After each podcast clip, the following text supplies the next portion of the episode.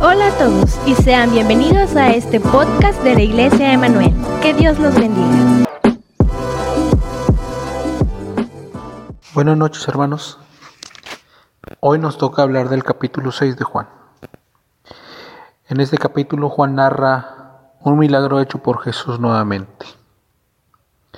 Él dice que la gente le seguía porque la gente veía las señales que el Señor Jesús hacía. Esto seguía causando euforia en los seguidores de Jesús. Aunque Juan no relata tan minuciosamente los milagros hechos por Jesús como los otros evangelistas, Juan sí usa cada milagro para acentuar el verdadero propósito de Dios al hacer los milagros. Por ejemplo, Juan al hablarnos cuando Jesús convierte el agua en vino, Él tiene la intención de mostrarnos que Jesucristo es la verdadera fuente del gozo. Cuando Juan relata la sanidad al paralítico, es que Juan está queriéndonos decir que Jesús es quien restaura el caminar de las personas, es decir, que les da nuevo propósito, nuevo valor, nuevo significado, que Él es capaz de perdonar toda una mala vida para restaurar a la persona una vida nueva. Por ejemplo, en este capítulo 6, cuando se nos narra de la alimentación de los cinco mil, el propósito de Juan es hablarnos de que Cristo es el pan y el sustento espiritual de nuestro ser. Así cada milagro que Juan va narrando tiene un propósito. Aquí pues nos relata el milagro de la multiplicación de los panes y este milagro fue hecho para demostrar dos cosas. Primero, que hay gente que solo busca a Dios para que Él les dé las cosas de esta tierra. Esta es la preocupación de esta gente, que le dé el sustento para la vida terrenal. Pero Juan también narra este pasaje para demostrar que los creyentes buscan a Jesús porque Él les da el sustento para el alma, el pan celestial, el pan espiritual. Así es que en este relato de Juan capítulo 6, Jesús quiso probar a sus discípulos y preguntó a Felipe, ¿Dónde compraremos pan para que coman estos? La Biblia nos dice que Jesús ya sabía lo que habría de hacer. Saben, a veces Dios nos sorprende preguntándonos sobre cosas que Él ya sabe qué hacer o qué es lo que Él va a hacer, pero Él quiere que nosotros manifestemos lo que según nosotros podemos hacer con nuestras capacidades. Miren las respuestas, por ejemplo, de Felipe. Felipe, al analizar la bolsa, porque quizás en ese momento él era el tesorero, dijo, 200 denarios no bastan para dar de comer a todos estos. Andrés, que había hecho una investigación diligente entre los que estaban allí, respondió y dijo, si tomáramos lo que hay entre la gente, solo he encontrado un muchacho que tiene cinco panes y dos pececillos, pero ¿qué es esto para tantos? Jesús sabía lo que iba a hacer, él tenía un propósito, él quería darles una señal, él quería dar a entender tanto a sus discípulos como a la gente algo. Jesús mandó recostar a la gente, Dice Juan que eran aproximadamente cinco mil varones, sin contar mujeres y niños. Tomó los panes y los peces, dio gracias, luego lo repartió entre sus discípulos y ellos lo dieron a su vez a las personas. El relato dice que lo hicieron para darle cuanto quisieran a las personas. Y lo maravilloso es que de cinco panes y dos pececillos comieron cinco mil personas y aún después de todo esto se juntaron doce cestas de los pedazos que sobraban. Qué gran milagro Jesús había realizado. Aquellos hombres, nos dice Juan, que como vieron este milagro, ah, dijeron algo que llama la atención. Dice aquellos, versículo 14, aquellos hombres entonces, viendo la señal que Jesús había hecho, dijeron, este verdaderamente es el profeta que había de venir.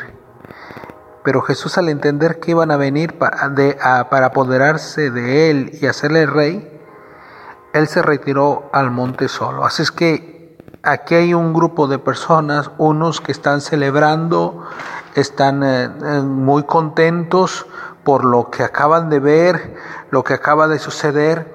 Ellos quieren coronar a Cristo Rey y los discípulos ah, se quedan un tanto desconcertados pensando de qué se trata esto, qué, qué, qué va a pasar o qué está pasando. Pues Jesús se fue a un lugar solo a orar como era su costumbre y los discípulos tuvieron que ir navegando de Capernaum hacia Capernaum desde el lugar donde estaban. Dice la escritura que en el transcurso de esta travesía soplaba un viento sobre la barca y en medio de la noche Jesús vino a ellos caminando sobre el mar y los discípulos tuvieron mucho miedo y Jesús les dijo, yo soy, no temáis. Y los discípulos le recibieron con gozo en aquella barca y llegaron a su destino. Dios nuevamente mostrando a los discípulos una señal maravillosa. Y los discípulos todavía con una pregunta, con un interrogante, ¿qué propósito tiene el Señor en todo esto que está mostrando? Pues bien, dice la palabra allí en el versículo 22, en el capítulo 6 de Juan, que la gente al día siguiente comenzó a buscar a Jesús. Todos esos cinco mil personas iban buscando a Jesús, todos llenos de emoción. Ellos ah, recuerden que habían querido coronar a Cristo como rey, querían apoderarse de Cristo como rey y comenzaron a buscarlo. Cuando supieron que Jesús no estaba allí, se trasladaron hasta el lugar donde Jesús estaba y hallándole le dijeron, versículo 25, Rabí, ¿cuándo llegaste acá? La respuesta de Jesús es una respuesta dura, difícil pero cierta. Jesús les dijo, de cierto os digo que me buscáis, no porque habéis visto las señales, sino porque comisteis pan y os saciasteis. Trabajad no por la comida que perece, sino por la comida que vida eterna permanece, la cual el Hijo del Hombre os dará, porque a éste señaló Dios el Padre. Lo tremendo de todo esto es que cuando Jesús habló y reveló la verdadera intención de estas personas, que ellos en ellos no había la fe, la comprensión de el propósito del milagro, que la gente se diera cuenta no solo de que tenían necesidades físicas y que Dios se apuraba por ellas, pero que el propósito de la venida de Cristo a este mundo era para que ellos tuvieran vida y vida eterna. Cuando Jesús habló con ellos y les dijo, ustedes me están buscando solamente porque comieron pan, aquella gente le dijo, versículo 28, ¿qué debemos hacer para poner en práctica las obras de Dios? Jesús les dijo, esta es la obra de Dios que creáis en el que Él ha enviado. Y ellos respondían y decían, ¿qué señal haces tú para que, vea, para que creamos, para que lo veamos y creamos? ¿Qué obra haces? Y ellos refieren y comentan que Moisés les dio el pan del cielo y Jesús les dice, saben, ese no era el pan del cielo. El verdadero pan del cielo es el Hijo de Dios, que descendió y vino a este mundo para darle vida al mundo. Este era el propósito del milagro, que la gente creyera en Jesús, que la, gente se diera cuenta que en Él tenían vida eterna pero la gente no lo entendía, como muchas veces hoy no lo entiende la gente. La gente está tan ah, deseosa de milagros, tan deseosa de que Dios obre, pero solamente para los placeres de esta vida, solamente para las cosas de este mundo. Pero cuando Dios les dice que Él lo que quiere es revelarse y que ellos entiendan que lo que realmente necesitan es de Él, entonces la gente no entiende a Jesús. La gente no solamente no lo entiende, la gente llega a murmurar de Él, a hablar mal de Él, porque la gente solamente está interesada en las cosas de este mundo. Dice las escrituras que el que es de este mundo piensa en las cosas de este mundo, pero el que es del Espíritu piensa en las cosas de Dios. Pues bien, cuando Jesús habló con ellos, versículo 60 dice que al oír muchas, muchos de los discípulos de estos que andaban buscando a Jesús, dijeron, dura es esta palabra, ¿quién la puede oír? Y muchos se fueron. Muchos volvieron atrás. Ya no seguían a Jesús. Dice en las escrituras que entonces Jesús dijo a los doce, versículo 67, ¿quieren ustedes también irse? Pedro respondió una de las palabras más sublimes, Señor, ¿a quién iremos? Tú tienes palabra de vida eterna y nosotros hemos creído y conocemos que tú eres el Cristo, el Hijo del Dios vivo. Este era el verdadero propósito del milagro.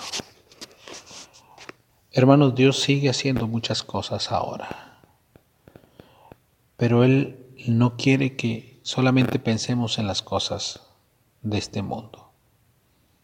Hoy muchos están pensando en no morir. No queremos morir, no queremos estar enfermos, pero se nos olvida que está establecido para los hombres que mueran. El problema no es la muerte, el problema es que mucha gente no ha creído en el dador de la vida y no lo ha querido recibir. Yo les invito, hermanos, a que vean a Cristo y encuentren en Cristo la verdadera satisfacción para su alma. Dios les bendiga hermanos, que pasen buena noche. Gracias por ser parte de esta comunidad. Nos encantaría que pudieras compartir este podcast con tus amigos y conocidos. Síguenos en nuestras redes sociales para mantenerte al tanto de la vida de nuestra iglesia. Si tienes alguna pregunta o sugerencia, no dudes en inscribirnos en nuestro correo hola arroba iglesiamanuelciamar.com. Que Dios te bendiga.